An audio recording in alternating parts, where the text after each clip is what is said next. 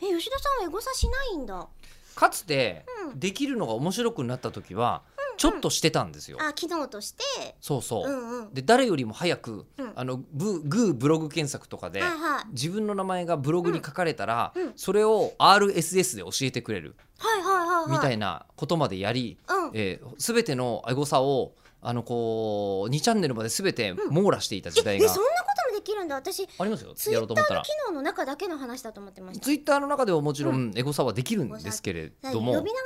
り日本人の感覚だと好きくないですよねエゴサーチね、エゴサーチううんんまあそれもエねゴ、っていう言葉のうねん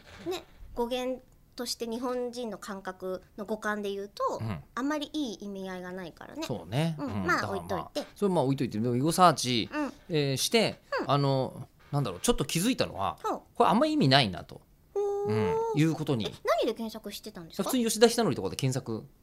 ほしてたんですよ。ーうんうんえうんうーんで検索してて、まあ、こっちとしてはラジオのゲストとか来てくれた時はいにはいそのファンの人とかがいるじゃないですか。はいでそのファンの人からするとそんなこと当然知ってるよみたいなことをこうあー延々こうあのこわかうるでも番組でお迎えした以上そうそうだって初めて聞いてる人いるにかしなきゃらいけないんだよねそうそこもちゃんと知ってそれねだからディープファンからすると知ってるかもしれないけうんうどんそれはやるよみたいなこことになってもう本当によく知りもしないでまるまるちゃんのことを迎えたりしないでくださいみたいなことが、ええで書いてあってはっきりしたでまあメッセージそうう書いてきますねまあ、そういう気持ちもわからないでではない。まあ、それはわかるんですよ、、わからないではないいけれども、でこれよくよく考えると何かがおかしいなと思ったんですよ。でおまるまるちゃんのことをよく知りもしないのに、ゲストに呼ばないでくださいって書いてあるんだけど、うんこの人明らかに俺のこと全然知らないんだよ ね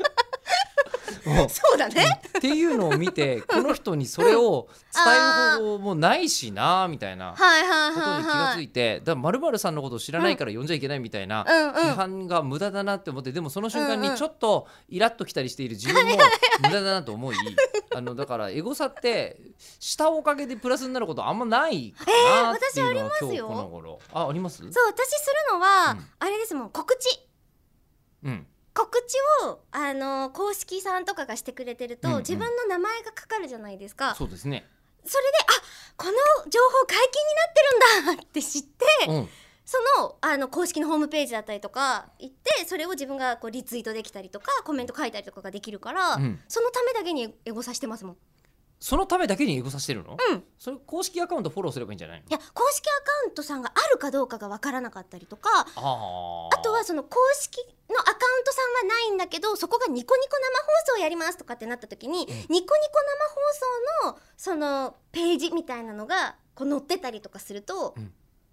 そこがエゴサで引っかかるじゃないですか。でなるほどそれな自るほど体はなるほど公式としてなアるほどップしていいものだからうんっていう、うんなかなかね全部のフォローが難しいからあこれ告知するにはエゴサが便利だと思って、うんというエゴサの3分でございました。割と、ま、珍しいスタイルをちょっと取ってみましたね、今日。